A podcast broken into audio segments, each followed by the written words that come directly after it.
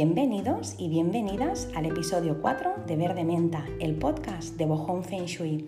Un podcast en el que nunca nos quedamos con lo superficial de las cosas, porque sabemos, porque entendemos que por mucho que algo no sea visible a priori, por mucho que algo no lo puedan ver nuestros ojos ni tocar nuestras manos, no por eso no existe. Igual que nos pasa en nuestro día a día, también nos pasa en nuestro espacio, que está regido por una serie de normas y de leyes que de conocerlas ganamos en todos los ámbitos de nuestra vida. Eso es el Feng Shui del que hoy hablaremos largo y tendido. No conocer esas normas, no conocer esas leyes es como jugar a un juego de mesa y pretender ganar sin conocerlo. Bueno, puede que, tengamos suerte, ¿no? Lo que se llama la suerte del principiante, pero yo siempre prefiero eh, no basar mi vida en la suerte o en el azar porque me gusta decidir yo y saber que, yo tomo mis decisiones y que yo llevo las riendas de, mi vida. Hablando de leyes, os quiero recomendar eh, un libro que hasta la fecha es mi favorito, me lo compré sobre 2011, creo que fue 2012, y me lo habré leído esas 15 veces y consultado, pues qué sé yo, otras tantas. Tantas crisis como he tenido, tantas veces he consultado el libro, así que os lo digo todo. A mí este libro me ayuda a entender el juego de la vida, me ayuda a entender esas normas, esas leyes no escritas pero que existen, ¿no? Se dice que la ignorancia no te exime del pago, pues la ignorancia de esas leyes no te exime de que tengas que cumplirlas. Así que os recomiendo este libro, se llama Las 36 leyes espirituales de la vida. siempre este libro se lo he recomendado a muchísimas personas, a muchísimas amigas, lo he regalado porque para mí es como un manual de instrucciones de la vida. Su autora se llama Diane Cooper, veréis que si lo buscáis en internet lo vais a encontrar muy rápido y eh, como os digo son las 36 leyes que están escritas pues de una forma muy práctica, muy sencilla, muy, muy fácil de entender.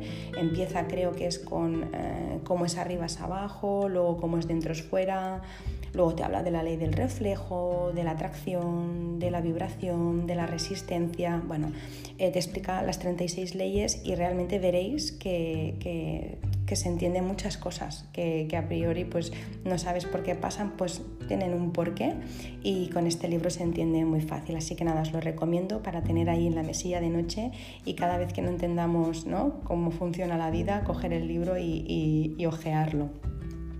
Os doy gracias por, por, acompañarme una semana más, un episodio más.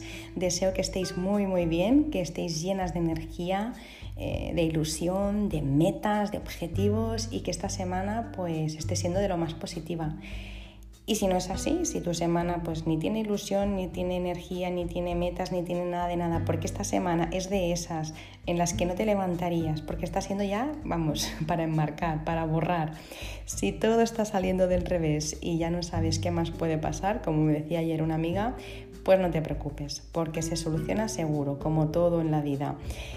Es cierto que a veces los mensajes no vienen encriptados, pero cuando los desencriptas y cuando descifras eh, el mensaje que te quiere dar la vida, te das cuenta de que todo cuadra y para bien. Lo que pasa es que, bueno, a veces uno tiene que tener paciencia y se desencripta cuando es el momento. Así que, como ahora tampoco se puede hacer nada para solucionarlo, aquí y ahora, lo que sí que te digo es que te relajes, que respires, porque arrancamos. Bueno, pues os voy a hablar de otro libro. Eh, soy un poco pesada con los libros, pero es que siempre pienso que son algo tan es algo económico a lo que todo el mundo tiene acceso, algo eh, que ha escrito alguien que ha pasado por lo que tú estás pasando ahora y ya tiene un conocimiento. Por lo tanto, un libro siempre te puede ayudar muchísimo. Así que yo eh, soy feliz pues, con un vale, un vale regalo en una librería o soy feliz pensando en uno de mis sueños no cumplidos que es eh, la biblioteca de, la Bella y la Bestia. No sé si habéis visto que, que, Bella, no, que Bestia le regala a Bella una biblioteca con libros hasta el techo y ella abre la puerta y ve todo eso. Bueno, a mí esa, esa, esa, escena me encanta y siempre es, un, bueno, es como un sueño que he tenido algún día tener una biblioteca. Obviamente no tendré una biblioteca de esas dimensiones porque para eso debería vivir en un palacio, que no es el caso, ni creo que llegue nunca, pero sí una biblioteca grande con todo de ese conocimiento. Así que eh, cada semana yo creo que os voy a recomendar libros que me han llevado hasta el punto en el que estoy ahora y que, tanto me han ayudado. Y, bueno, pues ahora por ejemplo que llega el verano, pues en momentos así como más tranquilitos, en vez de estar, no sé, pues mirando una revista de, corazón, ¿no? Pues eh, siempre es mejor leerse un libro y, y, cuando lo acabas eres mejor persona, ¿no? Y sabes más cosas de cuando empezaste. Así que nada, os recomiendo este libro que os he dicho y ahora os voy a hablar de libros que son antiguos, que probablemente habréis leído, pero si no habéis leído, pues siguen estando a la venta, que podéis comprar y que son, eh, bueno, a mí me ayudaron mucho os digo, no me, no me, estoy haciendo publicidad ni nadie me paga por, por todo esto, así que nada, os lo digo para, para, compartir conocimiento. Mirad, uno de los libros que a mí eh, me gustó mucho y fue de los primeros que yo me leí de crecimiento personal fue el Cuentos para Pensar de Jorge Bucay fue como un boom. En ese momento el Cuentos para Pensar fue como un boom. Y luego creo que vino el Déjame que te cuente eh, luego el Cartas para Claudia y luego toda una saga que me leí también completa, El Camino de la Felicidad, El Camino de las Lágrimas, El del Encuentro y no sé cuántos más, vinieron muchos más. Yo recuerdo que en uno de ellos, no sé en qué libro, creo que eran el Cuentos para Pensar, explicaba eh, la historia del buscador. Y Jorge Bucay empezaba el cuento del buscador eh, así, decía, esta es la historia de un hombre al que yo definiría como un buscador. Un buscador es alguien que busca, no necesariamente es alguien que encuentra, tampoco es alguien que sabe lo que está buscando, es simplemente para quien su vida es una búsqueda. No os voy a contar el cuento porque si no me alargaría, pero es un cuento muy bonito, lo cierto es que a mí me encantó. Y yo me siento así, como una buscadora, como, como con la curiosidad natural por, ¿no? por siempre buscar, por encontrar, por aprender. Es verdad que me, que me gusta casi todo, casi, casi todo el conocimiento me gusta, digo casi todo, hay cosas que no me interesan, ¿eh? para nada, pero hay muchas cosas que sí, sobre todo cuando tienen que ver con crecimiento personal. Em, y lo que me pasa con ese conocimiento, con todo lo que voy leyendo, es que eh, una vez tengo conocimiento de algo, lo mezclo con otra información. Por ejemplo, para que se entienda bien, porque es un poco friki, eh, si me leo un libro sobre flores de Bach y otro sobre pintura, pues intento ver qué relación pueden tener esas dos cosas.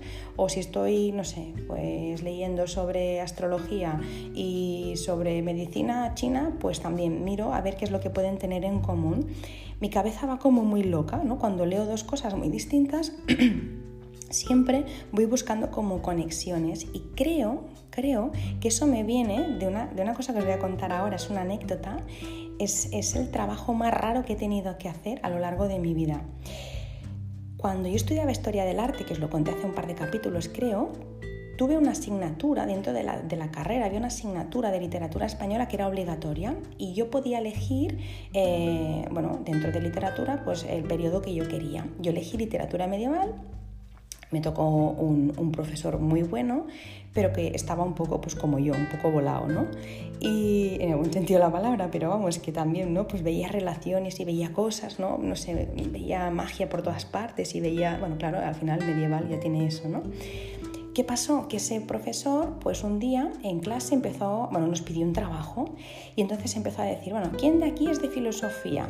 Porque venían todos de diferentes facultades. ¿Quién de aquí es de historia?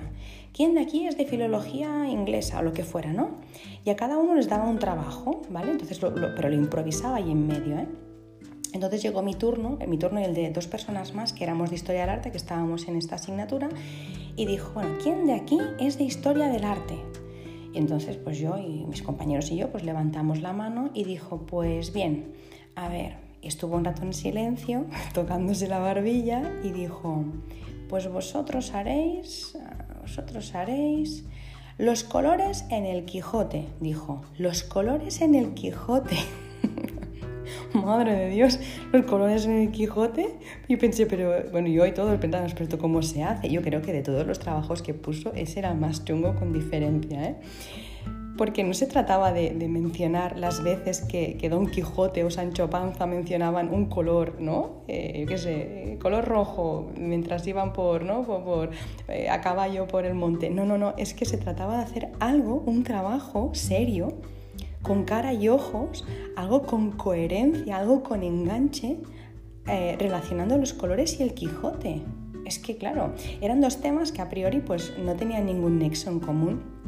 Pues bueno, os tengo que decir que me leí eh, los dos tomos del Quijote dos veces, una vez rápida y la otra lenta, primero para, para como para desgranar un poco, ¿no? Y luego ya para, para, ponerle profundidad, si es que la, si es que la había, ¿no?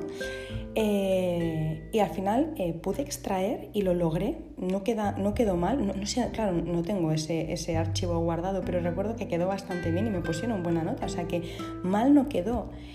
Me costó tanto hacer eso, sudé tanto para poder sacar ese trabajo que me acuerdo que mi madre me decía, pero chiquilla, ¿y ese trabajo tan raro?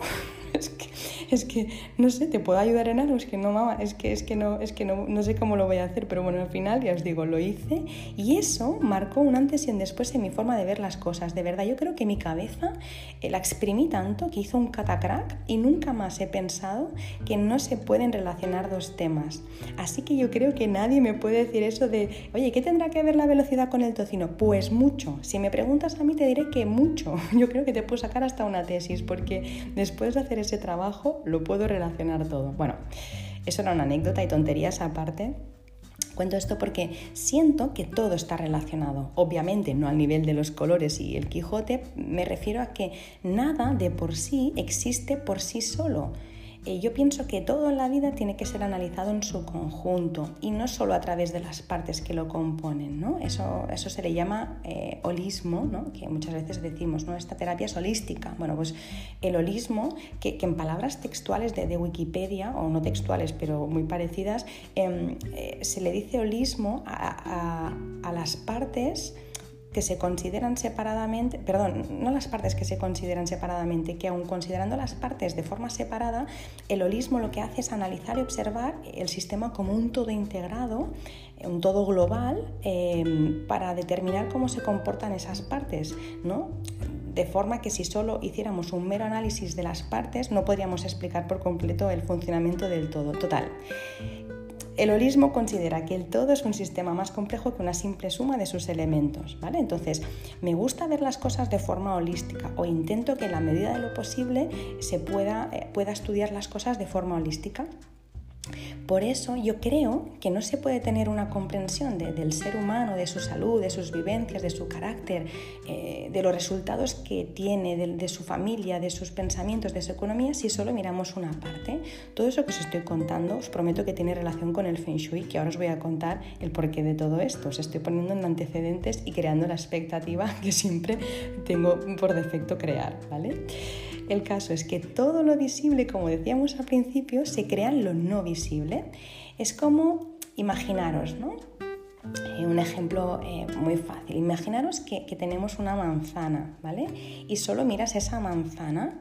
Si solo miras la manzana te quedas con una parte de la información, pero si tú continúas eh, verás que esa manzana viene de, sale de una rama que a la vez forma parte de otras ramas, de por medio hay hojas, todo ello nace de un tronco que a la vez tiene sus raíces, que esas raíces están bajo tierra y que tú no ves, que se formaron porque alguien un día decidió plantar una semilla y que esa semilla ha crecido porque eh, se ha regado con el agua de la lluvia, con el calor del sol, con el amor de quien lo cultivó y muchas cosas más. Es decir, la manzana de por sí, si solo se analiza la manzana, pues no entiendes nada, pero si tú miras todo lo otro, pues has entendido el conjunto, no te has perdido nada. Así que la vida yo creo que es igual y, por eso siempre intento relacionar las cosas y verlas de una forma más holística. Obviamente sin obsesionarme porque si no, no haría nada. Imaginaros cada vez que me tomo un café, de dónde viene el café, quién cultivo este grano de café, pues imaginaros, ¿no? Nunca me lo tomaría. Pero sí que es verdad que nunca pensé que nada de lo que me pasa es fruto de mi mala suerte o mi buena suerte. Eh, nunca pensé que las cosas pues me puedan caer del cielo para bien o para mal. Hay cosas que sí, pero que en general decido yo. Y aquí eh, empezó, aquí es donde entra la Feng Shui, mi camino para encontrar el porqué de las cosas. Eh, fue empezar mi camino al empezar a leer y a formarme sobre muchos temas para el bienestar personal, como la buscadora del, del libro de Bukai. Y con todo lo aprendido y con todo lo vivido a lo largo de estos años, pues de alguna forma fui tejiendo como un camino eh, personal de autoconocimiento que al principio no tenía forma, pero luego con el tiempo la cogió y eh, bueno, pues acabó siendo lo que, lo que hoy eh, soy, que es consultora de Feng Shui.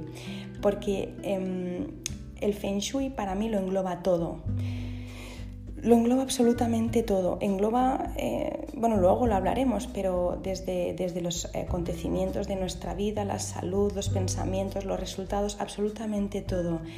Y mm, este camino de autoconocimiento em, eh, y de, estudio de Feng Shui, en todo este, en todo este proceso em, yo encontré información verdadera y otra que no tanto. Es decir, em,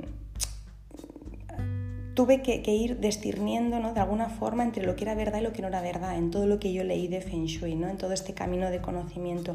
Y, la mejor forma de hacerlo fue experimentando por mí misma aquello que, que me decían y que yo leía. Yo pienso que no le puedes decir a nadie que haga nada que tú no estés dispuesta a hacer o dispuesta a probar. Yo no podía decirle a alguien, eh, haz esto, pon esto aquí en tu casa y conseguirás tal cosa. Si yo no lo había hecho antes, yo no lo podía hacer porque eso al final para mí sería engañar, ¿no? Sería ser una, una vendehumos y a mí eso no me gusta. Por eso, en, este tiempo, todo lo que he podido leer y relacionar y todo lo que he podido estudiar y probar eh, sobre el Feng Shui, las teorías que hay y todas las escuelas que existen, eh, aun cuando todas tienen una información valiosa, me he dado cuenta que no todas eh, son acertadas. Incluso es que puede que, te haya pasado que tú misma tengas en casa pues dos o tres libros de Feng Shui. Yo tengo libros de Feng Shui y te das cuenta de que eh, en dos libros diferentes no, se hablan, diferentes no se hablan de las mismas cosas. Incluso son cosas totalmente distintas. A veces cuando lees un libro de Feng Shui, tú ya no sabes si poner eh, una rana en el sur o una bola de Swarovski en el norte. Y eso es algo que, desconcierta bastante. ¿Por qué? ¿Esto por qué es así? ¿Por qué no hay homogeneidad en, el conocimiento, ¿no? en, el Feng Shui? Pues os lo cuento. Puede que alguien ya lo, ya lo sepa. Mirad, eh, dicen que es porque en la antigua China eh, los conocimientos que se tenían de Feng Shui se transmitían de forma oral los maestros enseñaban a sus discípulos pues con códigos secretos para mantener su práctica y, el conocimiento fuera del alcance del pueblo, ¿no? Estaba reservado como para las altas esferas. Estos sabios y estos maestros, tras largos procesos de interiorización y observación, llegaron a conocer los, eh, los secretos más profundos y más ocultos de la naturaleza. Claro, al final si estás horas y horas observando, acabas encontrando relaciones y secretos que, que si solo vas paseando, pues a simple vista se te pasan se dieron cuenta de que el universo en el que, en el que vivimos todo tiene que ver. Es, holístico, como os comentaba. Los ciclos de tiempo, las formas de la naturaleza, la ubicación eh, y muchísimas otras variables se dieron cuenta de que tenían una relación directa con los acontecimientos de la vida de una persona. Por ejemplo, me lo invento, imaginaros que decimos, no sé, pues cada vez, cada vez que, que va a llover me duele la rodilla, ¿verdad? Que mucha gente lo, lo dice eso. Vale, pues es, he observado que cuando ocurre A, que cuando me pasa A, ocurre B, ¿no? Vale, pues es lo mismo el Feng Shui. Cada vez que, no sé, que nos ubicamos en tal sitio, ocurre tal cosa. Cada vez que eh, ponemos esto, ocurre tal otra. Es decir, se sacaron conclusiones después de muchísima observación. Pues bien, estudiando minuciosamente esta relación, ¿Qué es, lo que se logró? Pues se logró eh, poder establecer formas, espacios y momentos favorables eh, también otros desfavorables, otros propicios para ciertas cosas. Pues no sé, pues si pongo tal cosa aquí, pues noto que em, es favorable para la economía, ¿no? Y si la pongo allá, pues es desfavorable para la salud, ¿vale? Un poco para, para explicarlo de forma fácil se dieron cuenta que estamos profundamente influenciados por el medio en el que vivimos. Em, ahora mismo estamos bastante desconectados, pero antiguamente se dieron cuenta de que no, que estábamos totalmente conectados, que la naturaleza y nosotros somos uno y que el, lugar que ocupan las personas en el universo, hombres y mujeres, depende totalmente de, la mezcla de nuestra energía con la, con la energía que moldea la naturaleza que nos rodea. Por eso yo creo que, siempre necesitamos volver a la naturaleza para conectar con nosotros, no solo con la naturaleza. En el momento que te conectas con la naturaleza, te conectas contigo. Y eso es el feng shui, conectarte con la naturaleza. Por eso, eh, todas las acciones que emprendemos eh, tienen que buscar siempre el mantener ese equilibrio entre las personas y la naturaleza, porque si tú no estás en equilibrio con la naturaleza, si tú no vives en armonía con ella, no ocurre nada bueno. Cuando tú conoces las leyes de la naturaleza, igual que al principio decía, cuando conocemos las leyes de la vida, cuando tú no solo las conoces, sino que encima las respetas y las aplicas en tu espacio, lo que ocurre es que se promueve pues, eh, un desarrollo interior, eh, un desarrollo de tu salud, mejora la salud, eh, el amor, la abundancia, eres imán de abundancia en tu vida, eh, en casa las relaciones son favorables, hay cooperación, em, tus negocios y tu trabajo son productivos eh, y todo al final en definitiva cuando comprendes la naturaleza, las leyes que la rigen y las aplicas, las respetas, lo que ocurre es que hay armonía en todos los aspectos de nuestra vida, que al final yo creo que es lo que estamos buscando, que haya armonía, no buscamos más riqueza, no buscamos más, eh, más cosas materiales, buscamos estar tranquilos estar tranquilos en paz, que haya armonía en nuestra vida. Eso yo creo que es el secreto de la felicidad, ¿no? que, estés en armonía eh, en todas las áreas de tu vida.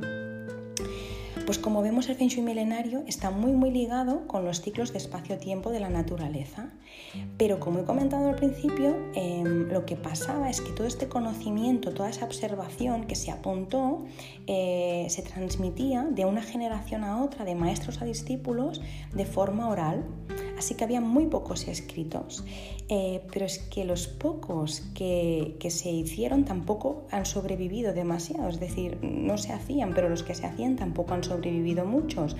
Los que han sobrevivido son tan difíciles de entender que dan pie a muchas interpretaciones distintas. De hecho, eh, los escritos antiguos de Feng Shui son como, como poesía, es como de Góngora o de Quevedo, ¿no? que, es, que es muy, muy cerrada, ¿no? muy, muy hermética. Bueno, pues eso es lo que ocurre con, con, esa, con esos escritos y no se entiende muy bien y da pie a muchas posibilidades o interpretaciones según quien lo lea. ¿vale? Se dice eh, también que los emperadores, para que no llegara esta información a más gente, mandaron quemar todos los escritos y los libros que existían, los pocos. Eh, incluso se dice que mandaron matar a casi los, a todos los entendidos o a casi todos los entendidos de Feng Shui o que pudieran tener relación con el Feng Shui, como por ejemplo pues los astrólogos, eh, los cosmólogos, los conocedores del I Ching, todos los maestros de la adivinación, y, dejaron pues a un par vivos, uno o dos, no muchos más. Por si fuera poco, a los pocos que dejaron vivos, mirad que cómo se va complicando y cómo se riza el rizo, ¿eh? a los pocos que sobrevivieron se les mandó que escribieran libros falsos para confundir. Em, algunas de las cosas que aparecen en estos escritos son ciertas y otras no lo son. Y es que dicen que un buen consultor de Feng Shui debe saber por sí mismo si le mienten o no.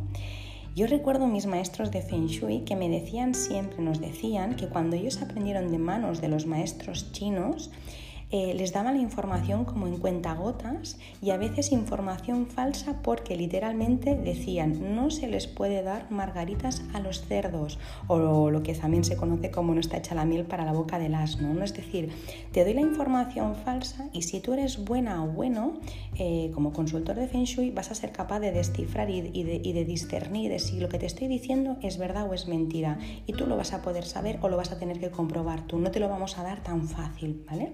Imaginaros qué lío todo esto. Bueno, pues este lío ha llevado a lo que ha ocurrido eh, actualmente, ¿no? Que se han creado muchas escuelas, ¿no? Tenemos muchas escuelas de Feng Shui, de ahí todos los libros que quizá tenéis en casa o todo lo que vais a poder encontrar por internet que acaba siendo un, bueno, acaba siendo un caos, ¿no? No sabes por dónde empezar, ¿no? Em, de las escuelas que, hay actualmente, os la voy a resumir porque hay más, ¿eh? pero así a grosso modo, las escuelas que hay eh, son, pues mirad, eh, son una, dos, tres, son tres escuelas así generales y luego hay muchos matices en cada una de ellas, ¿vale? La más conocida es el, el, Feng Shui del método Bagua. Este Feng Shui fue creado a pues a principios del siglo pasado, en 1970 más o menos, en Estados Unidos, por un señor que se llamaba eh, Thomas Lin Yun y ese señor era líder de una rama tibetana que también se le, se le llamaba de los sombreros negros. Este, esta escuela, que como os digo, se llama también el método Bagua, eh, se basa, que lo habréis visto muchas veces, en dividir el espacio, tu casa o tu empresa o lo que estés analizando, en nueve áreas simbólicas, es decir, se hace como una cuadrícula, como una malla, y estas áreas simbólicas se relacionan con diferentes aspectos de la vida de una persona, pues benefactores, profesión, conocimiento, familia, salud, creatividad, prosperidad, fama y relaciones. Además, se le mezclan los cinco elementos que solo utilizan todas las escuelas, el fuego, la tierra, el metal, el agua y la madera, y de ahí se sacan unas conclusiones de cómo tienes que, armonizar o decorar el espacio. Para poder hacer esta malla o esta cuadrícula, eh, para este estudio se tiene en cuenta simplemente la puerta de entrada del, lugar, pero no se, no se, utiliza ningún dato de tipo direccional, de dónde está ubicado el espacio y tampoco temporal, de cuándo se construyó ni, ni nada. En base a este mapa pues se combinan pues, los colores, las formas y en muchos casos en este tipo de métodos se utiliza un sinfín de simbología pues, asociada como pueden ser los cristales de Swarovski, las monedas chinas, figuras, amuletos, etc. ¿vale? Este método quizá es el acercamiento más sencillo que se puede utilizar ¿no? y se tiene que dar las gracias y siempre lo decimos y siempre lo digo yo también que eh, gracias a este método pues se ha escrito mucho sobre Feng Shui y se ha divulgado más fácilmente. Pero eh, también os conté bueno, en mis experiencias con, con, este método, ¿no? En un primer momento, pues mm, cuando, cuando cuando tu espacio eh, pues está desequilibrado, este método eh, te puede poner cierto orden y equilibrio porque se basa también mucho en el orden y en la limpieza y, me ayudó en su momento, pero es cierto que, mm, que para algo profundo mm, no, pues, mm, bueno, yo os, conté mi historia, no, no, fue, no fue algo que yo notara un gran cambio y, y bueno, pienso que, que, se puede indagar un poco más, bueno, que, que faltan datos, que faltan datos, porque al final yo pienso cómo puede ser ¿no? también que, que todas las casas ¿no? Eh, tengan las mismas áreas en las mismas zonas, no, no se tenga en cuenta nada más. Yo quizá salvando las, las, diferencias y por supuesto siempre es una opinión personal en base a mi experiencia vendría a ser como no sé pues como lo era el, horóscopo no eh, al final el horóscopo general dice unas cosas pero tú eres mucho más que libra o sagitario o cáncer tú eh, si te pones pues tienes ¿no? una carta natal y cada planeta en cada casa te da una información según los grados es decir hay, hay algo más complejo ¿no? que, que, son, que simplemente saber el signo del zodíaco pues bueno yo lo veo un poco así y este es el método que, como os digo, agradezco muchísimo que, exista porque se ha difundido el Feng Shui gracias a eso, porque nos puede ayudar en según qué momentos de nuestra vida, es cierto, pero es verdad que, siento que le falta profundidad y que, faltan matices importantes para poder notar un cambio sustancial en, en nuestra vida. Luego está otra escuela, la escuela de la forma o del paisaje, también llamado Tili, que no se puede confundir con el método Bagua porque algunos consultores dicen pues, que hacen, utilizan la escuela de la forma y, no, la escuela de la forma no tiene nada que ver con el método Bagua. La escuela de la forma eh, analiza las formas tangibles que nos rodean, desde el entorno de nuestra casa, como construcciones, montañas, eh, centrales eléctricas, las calles, carreteras, los ríos, todo, y todo eso cómo nos afecta. Y por supuesto también las formas internas, de fuera y de dentro. Yo creo que esta escuela es muy muy importante conocerla y que todo buen maestro y consultor de Feng Shui debe estudiar eh, porque tiene información valiosísima. Es una parte muy importante del Feng Shui eh, que aunque si nos quedamos solo con la forma nos perderemos muchísima información, pero no podemos no incluir la forma dentro de un estudio eh, de Feng Shui clásico. Eh, hay que añadir este apartado y es importantísimo conocer cómo nos afecta em, nuestro, nuestro entorno. Luego hay la escuela de la brújula, que aquí dentro de la escuela de la brújula hay diferentes versiones. ¿vale? Eh, la escuela de la brújula pues, bueno, es una escuela que, basa eh, los estudios en las orientaciones cardinales y en el, factor tiempo. ¿no? Es, eh, utiliza una, brújula que lo mismo habréis visto, se llama Lopan, es una brújula tradicional china, es muy compleja, es muy detallada, mucho más que una brújula occidental, están todos los trigramas, los animales, está, está absolutamente todo ahí puesto, o sea, tienes que tener una vista de lince para poder ver todo eso. Y mm, esta, brújula se utiliza pues, para, hacer los cálculos eh, de orientación de fachada, luego también se, se, le, se le resta la declinación magnética porque la Tierra se mueve, bueno, se hacen una serie de cálculos eh, con unas fórmulas matemáticas y dentro de esta escuela de la brújula hay diferentes variantes o vertientes. La más conocida o las más conocidas, una es la escuela Bazai o Pachai, las ocho casas, y luego la escuela eh, la Xuan que es la escuela de las estrellas volantes, que es la que siempre os cuento. ¿vale? Es decir, primero tenemos Bagua, que son las nueve áreas, luego tenemos la escuela de la forma y luego la de la brújula. ¿vale? Em, Dentro de la brújula veremos también que hay quien hace cuadrículas, hay quien hace también quesitos, hay quien también tiene en cuenta los hemisferios de la Tierra, hay quien tiene en cuenta también, hay quien también utiliza el Feng Shui de la brújula, eh, el método de la brújula, sí, perdón, la, escuela de la brújula con el, eh, con el tarot, bueno, eh, luego veréis mil vertientes, ¿vale? Em, la, que yo utilizo es eh, la de las estrellas volantes y ahora os diré también el por qué, ¿vale? En cualquier caso, durante muchísimo tiempo ha habido como, han existido muchas luchas y disputas ¿no? por la supremacía de cada escuela aunque es verdad que, hoy en día cualquier maestro ¿no? Em, basa su, técnica, su arte en aprovechar lo mejor de cada una. Al final es, yo por ejemplo, em, eh, cuando yo hago un estudio de Feng Shui, obviamente lo hago con, el método... Eh, con el método de las estrellas volantes, pero luego tengo en cuenta las formas que rodean ese espacio, tengo en cuenta también el orden, la limpieza, las geopatías, la astrología, es decir, yo pongo más cosas, pero hay una base, que mi base es la de las estrellas volantes, pero nunca me cerraré en banda en, otros conocimientos, pero todos esos conocimientos que incluyo son... Eh, basados en la experiencia, ¿no? en cosas que ves una y otra vez, ¿no? es como un medicamento que dices, lo hemos probado 27.000 veces y hemos visto que a tantas personas les ha pasado esto, pues vale, sacas unas estadísticas, pues lo mismo, yo a finales me doy cuenta que cada vez que hay una montaña detrás, tal y como ponen los libros, pues eso es protección y la familia tiene resultados más previsibles, vale, pues lo incluyo, siempre en base a lo que he estudiado y a lo que he experimentado. Bueno, pues todo eso para deciros que, que que no creo que haya que dar nada por hecho, que hay que comprobar empíricamente cada información que, que nos llega, venga de textos clásicos o no.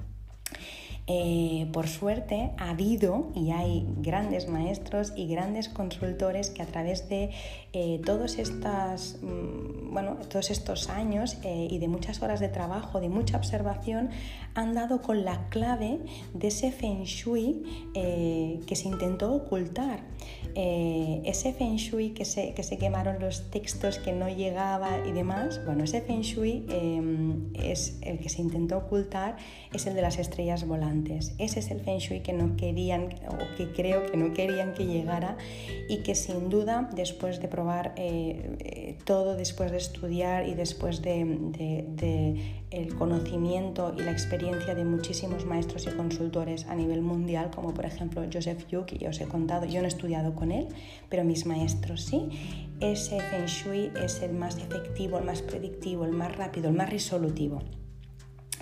Yo pienso que igual que cuando uno mira las pirámides de Egipto eh, y no entiende cómo se pudieron hacer esas obras de ingeniería ¿no? en ese momento, sin, sin, sin, tener herramientas para hacerlo, cuando uno se adentra en el Feng Shui, el clásico, el, el, el, el que se intentó en su momento tapar y, reservar a las altas esferas, eh, pues cuando uno se adentra en el Feng Shui no entiende cómo alguien pudo dar con esto.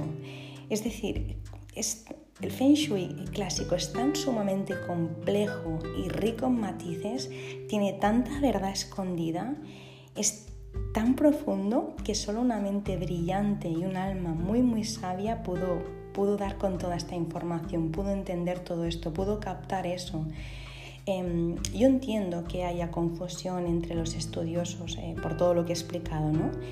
Lo que es verdad que no me gusta que se comercialice con el feng shui. Eh, se, ha, eh, se, ha, hecho un mercado de amuletos que no tiene nada que ver con este arte ancestral. antiguamente nadie ponía ningún amuleto en ningún sitio y ahora sí que lo hacemos. Entonces esto ha creado una mala fama en el feng shui que, que creo que se tiene que que, eliminar, se tiene que limpiar, porque yo creo que si, si los maestros taoístas eh, levantaran la cabeza y vieran todo lo que en una casa a veces se pone eh, en nombre del Feng Shui, yo creo que se morirían del susto.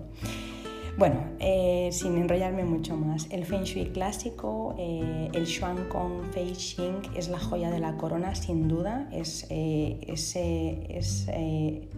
esa técnica con la que yo he descubierto cosas como las que os contaba en los, en los distintos episodios y las que os voy a contar más.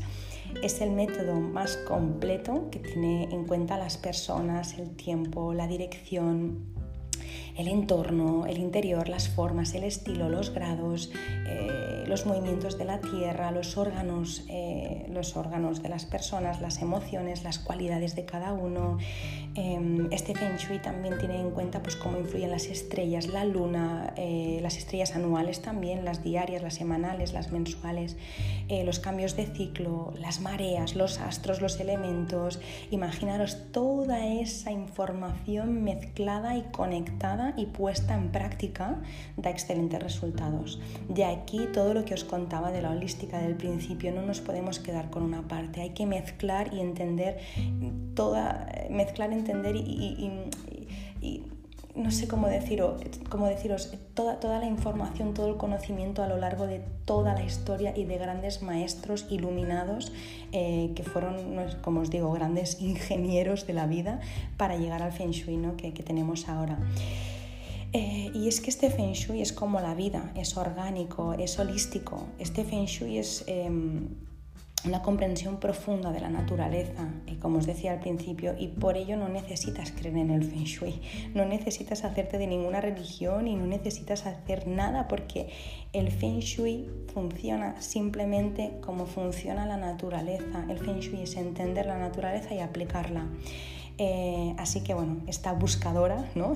que os decía al principio, soy una eterna buscadora, encontró lo que buscaba a través de, este Feng Shui que engloba todas esas cosas em, que a mí tanto me han ayudado a, encontrarme ¿no? y, a, estar mejor conmigo misma. Y es lo que quiero poner al servicio de, de todas las personas. Así que en próximos capítulos obviamente vamos a entrar mucho más en profundidad con el Feng Shui clásico, pero quería que supierais un poco el porqué de todo esto. Eh, nada, no me enrollo más, que no veas cómo, cómo le he dado hoy a, la lengua. Eh, deciros que en el próximo capítulo, y antes de entrar en temas más profundos, como os decía, sobre Feng vamos a hablar de minimalismo y de consumismo.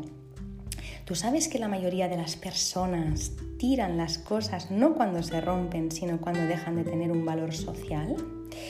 ¿Sabes que no construimos nuestras casas en base a nuestros gustos, sino en función del almacenaje que queremos o que tenemos, de los trastos en definitiva que tenemos en casa? ¿Sabías que a más cosas tenemos, más desconectadas de nosotras y de las demás personas estamos? Bueno, pues no os adelanto mucho más porque todo esto eh, y muchísimas más cosas lo vamos a explicar, lo vamos a comentar en el siguiente episodio de Verde Menta. Y quiero preguntarte, como lo hago en todos los capítulos, si te has sentido identificada en algo de lo que te he contado, si te ha gustado, si te ha parecido interesante, si te ha sido útil, si te ha hecho un clic, si te ha despertado interés por saber más, qué es lo que te ha pasado después de escuchar este capítulo. A mí me encantará leerte, me encantará que dejes tus comentarios, pues me da igual, en Instagram, en arroba bojonfengshui o en las plataformas en las que escuches Verde Menta. Eh, también me podéis encontrar en mi web en también me podéis enviar mail y yo prometo siempre que tenga un huequito contestar. Y nada, ya para acabar, os recuerdo que cada jueves por la mañana tendréis un podcast de Verde Menta, así que apúntalo en tu agenda y avisa a quien creas que le puede venir bien para que ni tú ni esa persona os perdáis ningún episodio. Y solo me queda ya despedirme con un fuertísimo abrazo. Deseo que acabéis de pasar una, un muy feliz día si me estáis escuchando por la mañana o una muy feliz noche, que yo sé que muchas personas me escuchan por la noche antes de acostarse o antes de acostar a los niños, los que tenéis niños. Y nada, que acabéis de pasar una feliz semana y recordar que si la semana no estaba siendo buena, acabará yendo bien. Un beso muy, muy grande y hasta la próxima semana. Música